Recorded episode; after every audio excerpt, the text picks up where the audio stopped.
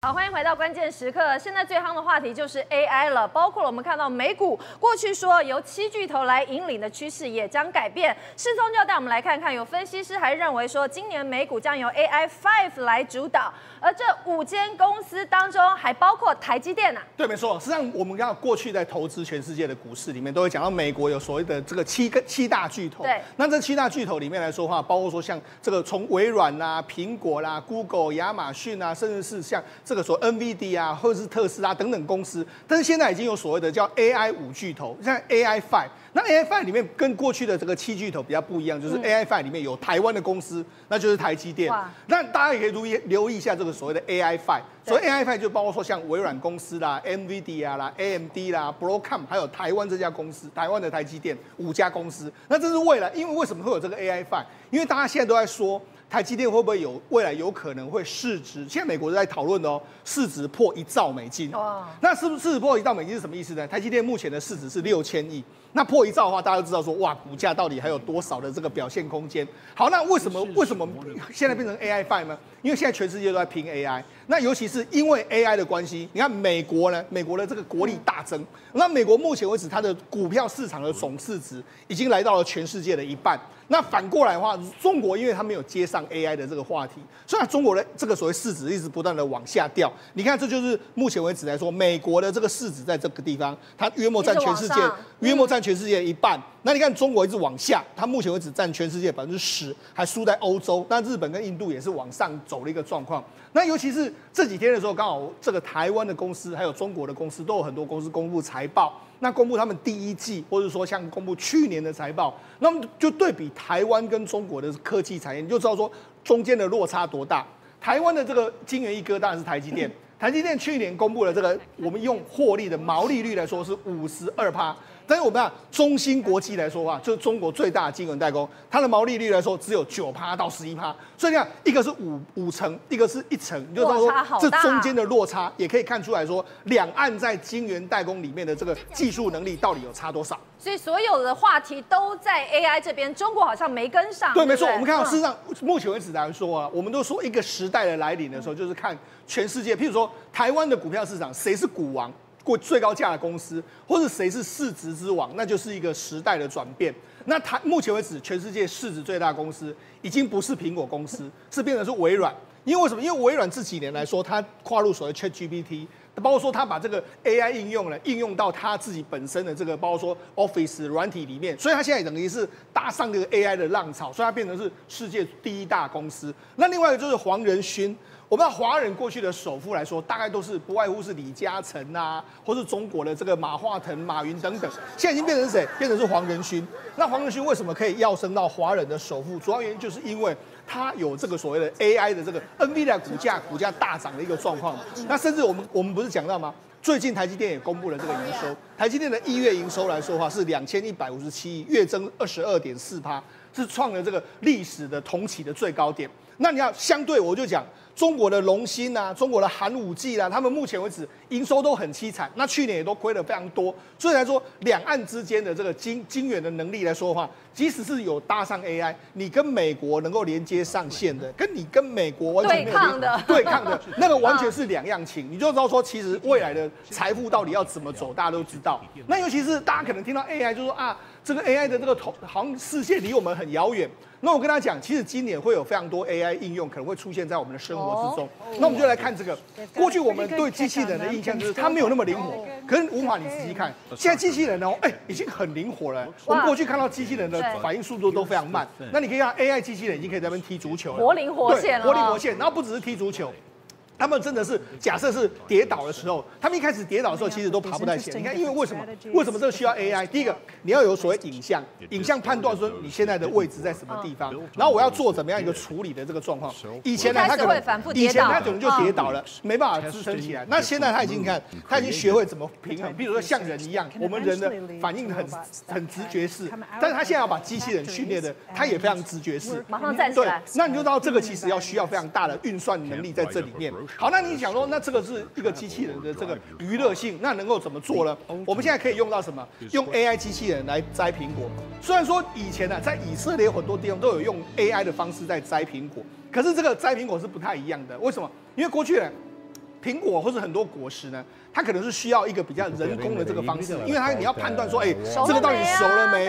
我不要乱摘，对不对？或者说，哎，它的这个这个硬度或者怎样，到底符不符合我的需求的时候，你看，它会自己，你看，我们用这个机器人的角度，我们看到机器人是这样，但是我们看到机器人它有一个视觉，视觉里面它会判断说，哎，这个是多少多大，然后什么时间点，那我该摘它还是不该摘它，我就摘摘下来，然后摘下来的时候，你看，这晚上的时候，它也，我们讲过去可能白天就只能够这个工人就白天做，但晚上的时候他也可以做，为什么？因为他可以用机器视觉去判断，所以他等于是二十四小时不断的采收，取代人力，而且更厉害。对，而且它判断的更精准。比如说我要怎样大规格，譬如说我这一箱我出去的都是要大概约莫五公分大小的这个这个水果，我就可以直接摘这个五公分大小。所以你就知道说，机器人其实 AI 化了之后，可以帮助我们做的事其实非常非常多。那特别是怎样，我们俩现在其实机器人的领域跟 AI 结合起来，有一个领域我蛮期待，那就是用在什么家务里面。哦，这我也很期待。啊、我相信很多很多女、哦、女性同胞也非常期待。那这样你看。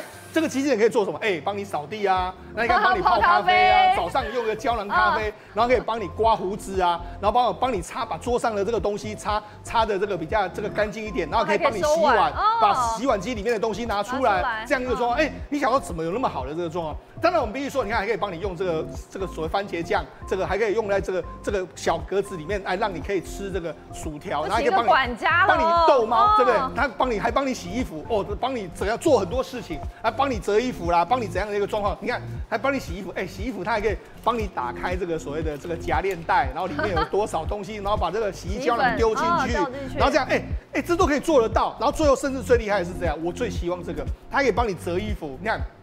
就把衣服折一折，人家还可以帮你挂起来的一个状况。那你知道事实上，这个这个这个家事机器人来说，目前为止来说是在实验室里面做。但是实验室里面来做的话，他们是发发布了他们研究的这个成果。虽然说可能初期的这个所谓家事机器人，假设要民要到一一般民间去，价格会很贵。可是如果随着数量越来越多，然后他会做的事情越来越成熟，越来越成熟之后，你就知道，搞不好这未来三四年的时间里面，哎，文华家里面可能就有一个机器人了。对，我们家里面搞不好都有这个机器人帮我们做非常多事。好，那除了这个机家用机器人，或者说除了可以帮我们处理，包括说像这个我们要采采摘水果这些所谓的农这个所谓作业的这个机器人之外，还有另外一种是什么？是所谓的物流业。我们要其实物流业过去一段时间，其实中国啊或全世界都有试过这个，因为我们的物流业，譬如说在美国这种地方，或是说在一些比较空旷的地方的时候，你可能用无人机搭送过去会是最好。所以无人机搭搭送过去的时候，现在亚马逊就在尝试这个。那为什么？因为无人机搭送过去的速度会比较快，而且很快。对对对。那你那你说，那这跟 AI 有什么关系？第一个，AI 化的时候，你可以用这个所谓无人机，它可以判断出我现在要送什么货是最好。我可以结合当时我知道的所有的状况，哎，我送到什么路线会是最好的。对。再就是说我可以避开一些所谓的这个这个，譬如说家人家人家人这个家人的这个。客户的家门口有所谓杂物啦，或者有汽车挡住的时候，我可以有判断，我怎么去绕路，然后或者是送到什么地方去是最好，然后把包裹送到最好的位置，这就需要什么？这都需要所谓的 AI 来来搭配的一个状况。甚至你看，还可以用吊挂的方式，这个沃尔玛有这样子的方式，也是用 AI 的这个方式做操纵这个机器人，让它送货达到最适的这个状况。好，那我们就讲。其实以今年来说啊，像像亚马逊啊、微软啊，或是 Google，他们都已经宣称说要投资在四百亿到五百亿在 AI 上面。那你想说他们投资那么多，到底怎么回收？我们给大家看一个。现在亚马逊，如果你有去他们的购物平台的时候，它其实也会有一个这个叫 Rufus 的这个所谓的他的助理。他助理要做什么呢？你可以进去之后，类似像 ChatGPT，你可以问他一个问题。对。问他问题之后，他就会回答你。譬如说你要问他什么，说哎。越野跑鞋和公路跑鞋有什么样的区别？嗯，或者说你可以问问说，哎，比较比较所谓绿滴咖啡和手冲咖啡机的这个差异，他马上就可以跟你回答，而且他可以回答你非常多问题。就是你让消费者在买这个东西的时候，譬如说我要去买什么，我不知道买什么的时候，哎，譬如说这双鞋跟那双鞋有什么差异？那这样你就可以问非常多的问题，他就可以回答你。更精准，然后也花更多钱。对，但是你你要这些都需要大量的 AI 的后台在那边给，他可以随时给你这个回馈。所以呢，这个其实都是非常多的这个投资在这边。那那所以你知道，事实上在这几年的时候呢，AI 我们就讲 AI 过去可能大家都认为说啊，可能没有在我们的生活之中。但是今年有非常多 AI 手机、AI PC，甚至我们讲到很多应用，可能都慢慢慢慢会开始落落地。所以 AI 毫无疑问是今年的一个重点。另外一个是什么呢？我们知道中国也想拼 AI，所以现在中国 AI 的他们怎么拼呢？我们讲。中国目前为止没有办法拿到 AI 相关的晶片，所以我们啊前一阵子不是华为有推出这个 Mate 六十吗？那 Mate 六十来说，它用的是所谓华联麒麟九千 S 的这个晶片。那麒麟九千 S 的晶片呢？这颗晶片是用所谓的这个中芯的七纳米做出来的，它是在中国真的自己做的哦。但是问题是，因为他们现在要发展 AI，那发展 AI，华为有一款晶片叫升腾九一零 B，它过去是用台积电的五纳米做的。但是那哎，现在中芯好不容易有七纳米，他们现在就决定说，把这个这个麒麟九千 S 做手机晶片，我不做了，我现在把它做成做 AI 的这个晶片。所以为了他们把产能挪到去生产九一零 B 的这个晶片，但是中国能不能够因为这样就能够有自己自？有机会吗？我觉得这个难度很高。为什么？因为为什么？因为中芯营运不起来嘛。我们就讲中芯的这个，我们中芯今年的预估是说，它今年的毛利率大概是九到十一趴，也就是说，它要赚钱都很难赚钱。我为什么这样说？你我们对比台积电，台积电的毛利是五十趴，也就是说，我只要生产出晶片之后呢，我大概可以赚一半的价格。那联电的这个联电，联电是台湾的晶圆二哥哦，它的这个所谓的这个所谓的毛利率也有三十趴。那你知道，因为你只有做赚十八，赚十八简单的意思就是，你只要稍微波动，产业波动一下，你是赚不了钱的。对。那你赚不了钱，你投资那么多，那你怎么有可能会获利嘛？所以对中国来说的话，它到底晶圆代工产能还能够做多少，大家不知道。而且它的良率很低，因为根据大家知道的话，它的七纳米的良率来说，目前为止搞不好只有二三十趴，甚至更低。所以呢，它做不出来。所以虽然中国卯足全劲要用所谓的他们中心的晶片来做所谓的 AI 的升腾的处理器，对。但是看起来的话，这个难度非常高。那相对。于你看，全世界现在 AI 发展的那么蓬勃，中国被孤立在 AI 世界之内呃之外，所以我觉得中国的整个产业发展未来当然会会可能有可能会大幅的落后在海外之的情形。好，当然中国不只是可能没有跟上 AI 的浪潮，慧珍还要带我们来看看哦，在中国当地其实房地产非常的惨嘛，一直不断的崩坏，各地都传出有所谓的烂尾楼，甚至变成鬼城这样的画面是不断的上演了。是你现在看到这个画面，你会觉得哇塞，那个盖的真的是非常的呃高楼大厦一大堆啊，看起来应该是非常繁华的地方。结果你白天看很正常，对，你到晚上你会吓死，因为完全没灯光，对，因为只有一户有灯。哦，哎，真的，整片只有一户。对，那有人就开玩笑说，会不会事实上就是那个那个灯是从一开始打开忘了关，根本里面也没有人，就反正很不可思议哦。你想到说，几乎整个地区几乎都没有住人，而你不要以为是新房哦，它其实已经落成十年了。哇，所以呢，就有人家会觉得说，哇，来到这里真的是被号称是东北第一鬼城。还不是开玩笑的，特别有一种末日景象哦，感觉像是唯一的幸存者。然后呢，除了这边之外，都包括东北大庆哦，也是有那种最大烂尾楼。它大，你现在看到画面，它这个烂尾楼已经变成群了啊、呃，所以呢，就说这个，而且每一当年在卖楼都是千万豪宅，然后放在这个荒野之地哦，看起来很可怕。你不知道的人还会觉得说，好像是所谓的拍电影的景象，但它是扎扎实实、真真真正的发生在中国，那你就知道。这么多呃，这么庞大的一个所谓造镇群都成为烂尾，可见中国房地产业者现在面临的状况真是断头的一个危机哦。那除此之外，还有哪里呢？还有福建，福建这个地方事实上呢，它更是哦，你看看到它也现在全部都烂尾了。你知道它当时在盖的时候还分成 A、B 两个地基，A 地基是要做商城。B 地基呢是要新建三十八栋的二十到二三十五层楼高的住宅区哦，哦，计划这么大，对，而且它是那种分好几年，然后什么第一批交，第二批交，第三批交，不管第几批交，总之呢，几乎你现在看到画面就这样，几乎全部都烂尾，全部没交，全部都没有交。那主要的原因也是因为资金断裂哦，这家公司叫力嘉实业。这个家公司早在二零一八年就已经欠下了一个巨额债款哦。那他们原本第二期的交屋是在二零一八年，就不好意思哦，那个一第一期都已经没有，呃，应该也没有交，第二期更不用说，所以整个状况就一直维持到现在哦。所以他们就说这个呃，他们开开复复就复工啊，一点钱又复工，然后一点钱又开又停，没有钱了又停工。所以这个到现在目前为止已经停摆至少超过六年了，有的甚至超过八年以上，你就知道啊这。这个真的又是另外一个烂尾区。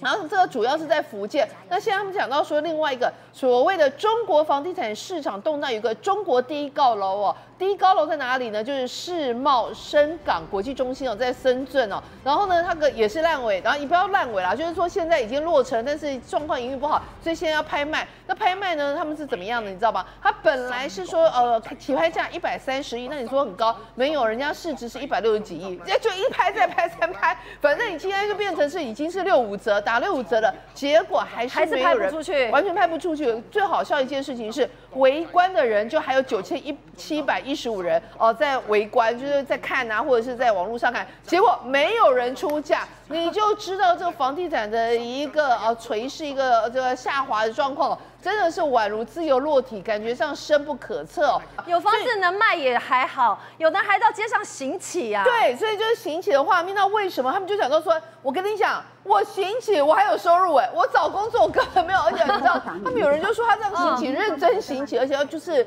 看起来就是还蛮可怜这样的状况。他有的在精华地段的话，他说他光一个一天就可以两三百块。你现在去做这些送那些呃 Uber Eats 什么的，还没有这个钱。所以你有没有发现，哎，大家上工了，所以毛起来一整条街行起一条街哦，这越来越多。而且呢，除了这个重庆啊，各个地方啊，他们就讲到说，连现在在香港哦。发现很多人是持着那一种，就是中国，然后可以到香港这边去香港干嘛呢？上班上着班就行乞。他们说这种有的是非法行乞的，这样逮捕的人数竟然有七十多人哦。他说过往以前哦，其实没有这么多，就这个这种专叫做所谓的专业行乞户，在中国情况越来越多。所以也有人开玩笑说啊，这个总加速师还真的不是开玩笑的。哎，一上来没多久的时间呢，就把整个中国经济打回三十年前，因为类似的景象啊，这种才艺表演啊，行乞或是装可。连这种状况真的是跟三十年前完全没有专业行乞，甚至还有 QR code，是不是？是，就是说，哎、欸，方便你捐钱。对。那除此之外，连中产阶级，甚至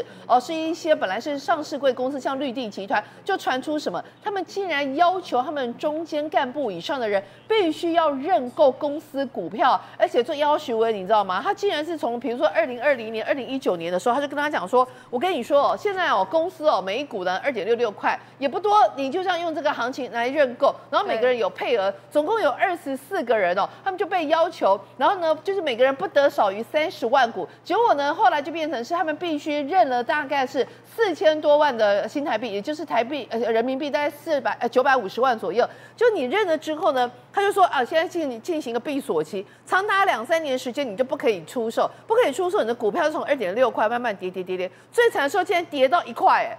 样跌到一块人民币的时候说好，那你现在可以卖。跌到一块人民币，你有事吗？我现在怎么卖啊？我又赔了一大堆，被强迫，被强迫的嘛，被强迫的。就到最后呢，跌到一块人民币，我说啊，那可能还要有什么方式，那你要赎回也可以，反正就想方设法不让你把钱赎回。到最后这二十四个人为什么出来告？因为我决定，我就那个认赔了，我就辞职。那你总该把我的钱还给我了吧？他们还是继续不还，所以这二十四个人啊联手开始告官，就是要绿地集团讨回这笔钱。好，看到这个中国的经济情况这么惨，那习近平会感到焦虑吗？廷辉，你带我们来看看哦。其实习近平最近谈的新值生产力，这又是一个什么样的口号，什么样的概念？对，这是个新的名词哈，这是在习近平二零二三年九月的时候，去年九月他到黑龙江去视察的时候，这首次提出来这个名词。我们知道习近平最喜欢创造名词，而这个创造名词其实具体的内容来讲的话，跟大家想想象的差不多，其实就是新创产业的概念了。对。但是问题是什么？它要有高质量的概念，要不能这种所谓低效率或怎么样。但问题在于哪里呢？就是说中国通常来讲的话，只说不做。说的可能比做的还要多，为什么会这么讲啊？哈，其实你可以看到，其实，在除了他的黑黑龙江提出来之外呢，在去年的中央工作经济呃中央经济工作会议，还有今年一月三三十一号的中央政治局的这个呃集体学习当中，他都不断的在提到这个新质生产力的概念。那我最近来讲看到一篇哈，就是人民日报。专门针对解释什么叫做新值生产力的内容啊，我看了非常非常好玩哦。他说啊，这个什么叫做新值生产力呢？啊，起起点就是新，好，然后关键在于值，然后呢，它的落脚在于生产力。这有说跟没说不是一样的意思吗？所以其实你看到，就是说他提出来这个概念啊，很多学者在批评，就是等于让底下的各个官员来做文章嘛。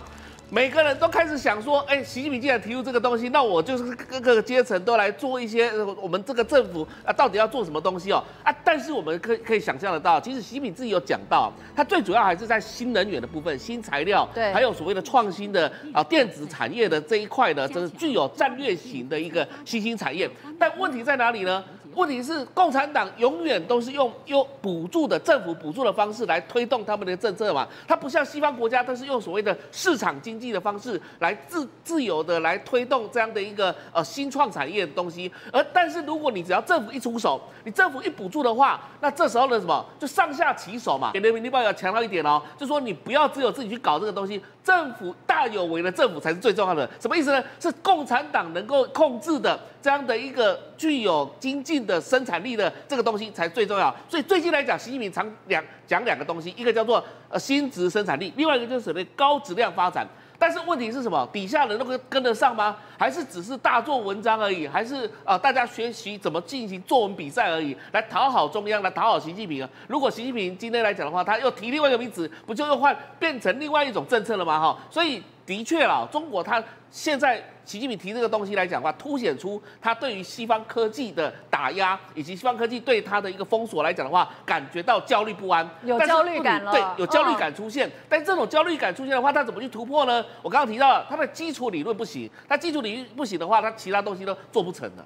好，不过生活的食安问题也是一直蛮严重的哦。宇轩要带我们来看看，说挂羊头卖的是鸭肉，而且你的豆腐竟然不会烂，这是怎么一回事啊？哎，对，王姐，我们来看这画面，然后就说，哎，不对嘛，这豆腐，豆腐一般是什么？哎，一摸就脆，哎，什么假狼倒糊，为什么脆狗狗？就你看，哎，这个豆腐，哎，美不美？哎，叫佳能 Q 哦，给各位凹，各位叮当，然后怎么摔也不会坏。这开什么玩笑？啊这是什么豆腐啊？这果冻吧？哦，但你以为只有豆腐这样？没有，我们这个豆腐算小 case 而已。小 case 而已。哎，还有更严重。来，各位带你看到鸭血有没有去过麻辣火锅店？大家最爱吃什么？鸭血嘛，因为又嫩又软。哎，你看到哎，有有有，外表有像，这是光泽怎么怪怪的？怪怪的。往地面摔。哎，这看什么？压力球吧？这是鸭血，有没有去夜市看过那种压力球？不会破，不会碎，可以拿在手上用力捏还不会坏。你就知道现在中国的食物真的出了大问题。但你想啊，这种东西啊，好歹它还是真的鸭血，只是说形状怪了点。但怕就是怕什么？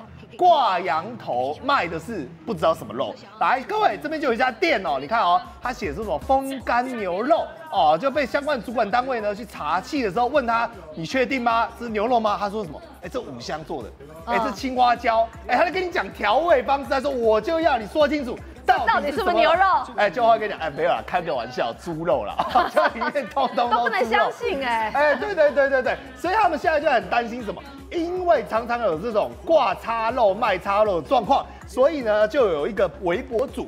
跑去真的是自己去肉的卖场，然后拿去稽查，就查出来真的里面竟然买了一堆肉，想要买羊肉，就里面你知道什么肉吗？鸭肉，就是鸭肉啊，百分之一，但鸭肉就是鸭肉，就是有混嘛，是各地都呈现这种状况，买鸭肉变成羊肉，买羊肉变鸭肉，所以你要中国买肉的，你要反着看啊，你要买什么要往另外一边去买过去。不过现在更严重的是什么？更严重的是。出现了料理鼠王哦、呃，大家有看过《料理鼠王》这个电影嘛？对，不对？哦，他们那个王是那个阵亡的王，料理鼠王。为什么？因为呢，就在中国很多学生哦，这个严重喽。江西技术学院本来想说我吃个饭哦，然后就拿出来说不对啊，这个怎么越来越有形状，还有胡须，还有牙齿，就问校方，跟你讲没有啦，这鸭脖啦。他们说开我什么玩笑啊？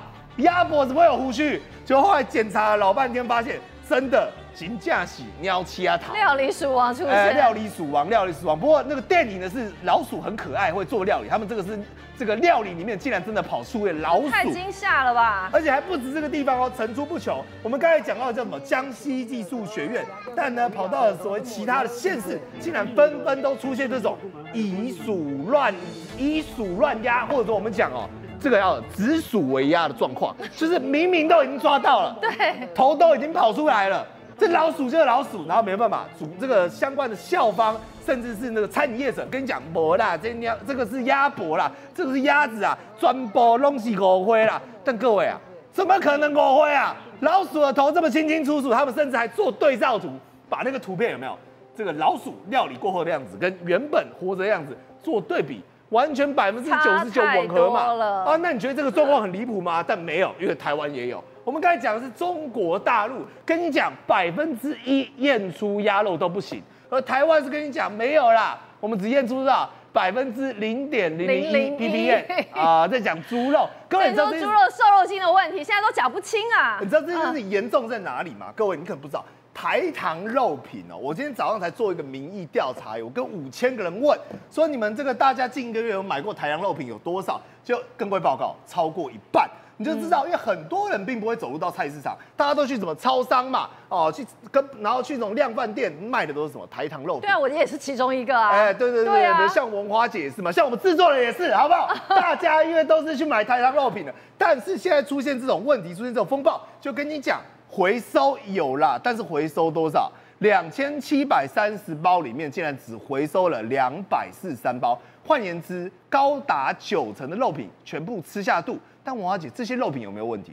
不知道，哎呀，没跟你讲，反正都吃光了，都没毛病嘛。而我们中央主管机关的态度，竟然是检验出来之后跟你讲，大家安心吃，绝对没问题，反正通通吃下去，因为这个剂量。很低，没毛病，而且最多呢就是有点刺激性，碰到皮肤会有点敏感，就这样仅此而已。但是我们就说了，西部特罗这种毒性是莱克多巴胺千倍的东西，这是中央机关应该有的态度吗？就这样轻轻放下，就这样算过，完全不打算溯本追源。我就问食药署、卫福部到所有中央主管机关，甚至是经济部，还跟你讲一句更夸张的话。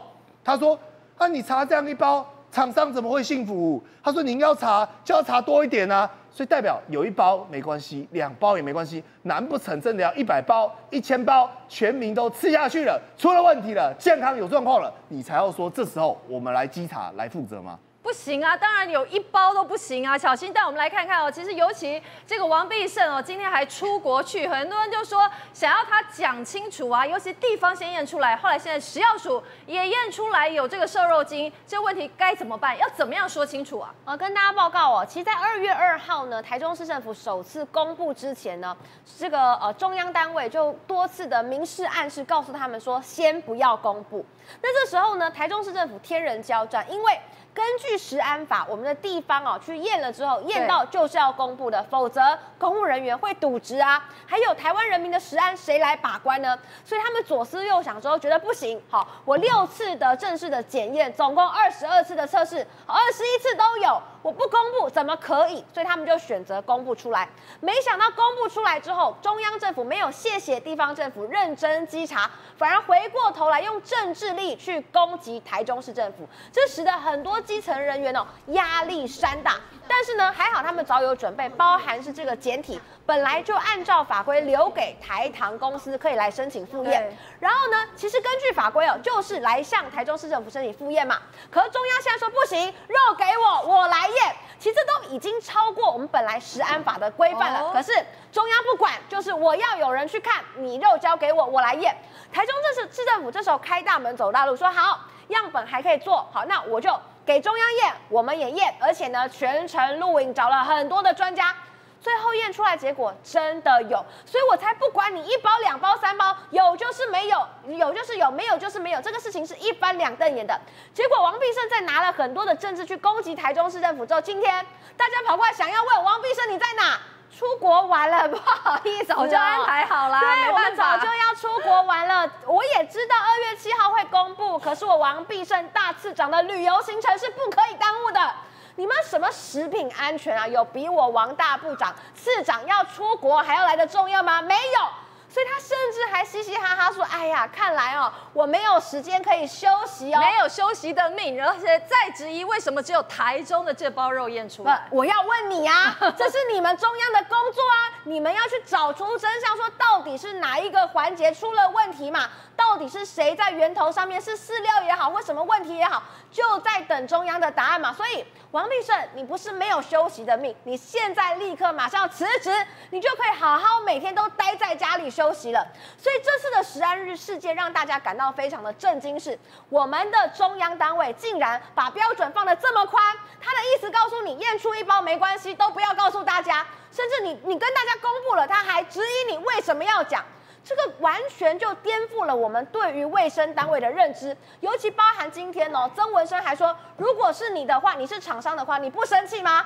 那人民生气，你有在乎过吗？你为什么中央政府是站在厂商的角度看事情，不是站在人民实案的角度看事情呢？我过去我们做议员期间，我也收过很多的厂商各式各样的反应，被查的、被罚的，哪一个人甘心过？哪一个人情愿过？每一个人都有各式各样的理由。可是不好意思，我们的法规规定不得检出，就是不得检出。不然，请问，如果我们都要考虑厂商的心情的话，我们要法律干嘛？我们要食安法干嘛？我们要质谱仪干嘛？就是是呃，法律机器数据会说话。既然数据中央地方都验出了，那就是定案了。结果我们看到，我们整个中央单位还在帮台糖公司去开脱，还在想要把标准放宽，还在用政治力去斗争台中市政府，真的让大家觉得在春节的前夕罔顾人民的食品安全，非常的糟糕。好，当然上午的记者会都已经公布，的确是有检出嘛。那下午行政院也又开了一次记者会，不过大家看到中央政府是不是还在凹民众的权益？食安的问题到底有人在把关吗？台中市政府他也很小心，为什么中央一直警告他说：“哎呀，你要这个谨慎行事啊，怎么样？不要那么早公布啊？为什么不跟我们一起？怎么样？怎么样？”我跟你讲，如果时间再慢的话，搞不好就骂你台中市政府隐匿。你看到这一这一个这个网络上。流传出来了，就是里面绿营侧翼就相关在操作这个，是针对卢秀燕台中市长跟台中市政府后，他的这个公布了这个事情，他们说刻意操弄猪肉的事，给大家一个叫战守则。为什么同批要其他肉盒没有检出呢？就只有卢秀燕台中市政府的这一盒猪肉有检出，那台中市啊已经验了二十二次啊啊，最后竟然选出部分的数值来公布。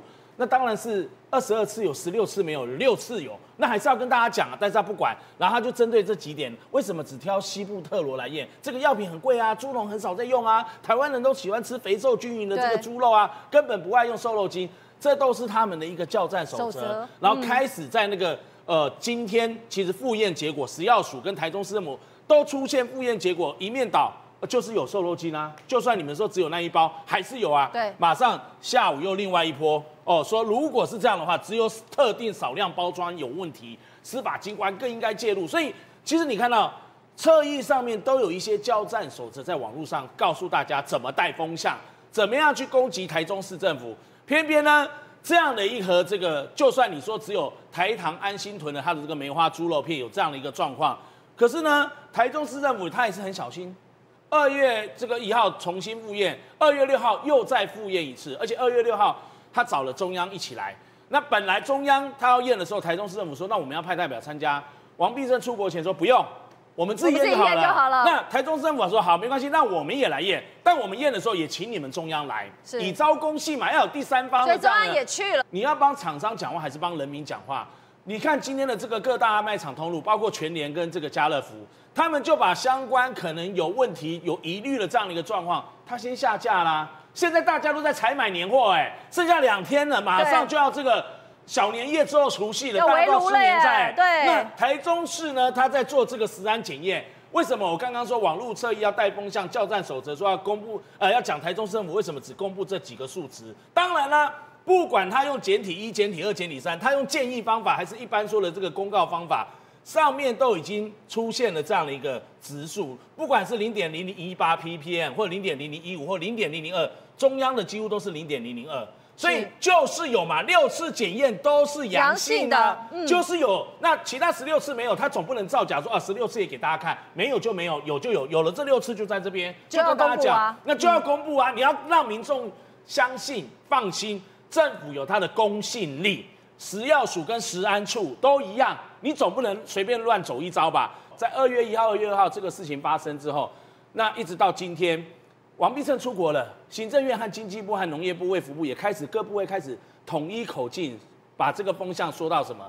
经济部你看还帮台糖，在经济部就直接把这个他们旗下的国营事业帮台糖公司说了这个三点说明，这三点说明都会第一个呼应了这边这一个右边的这一张图说。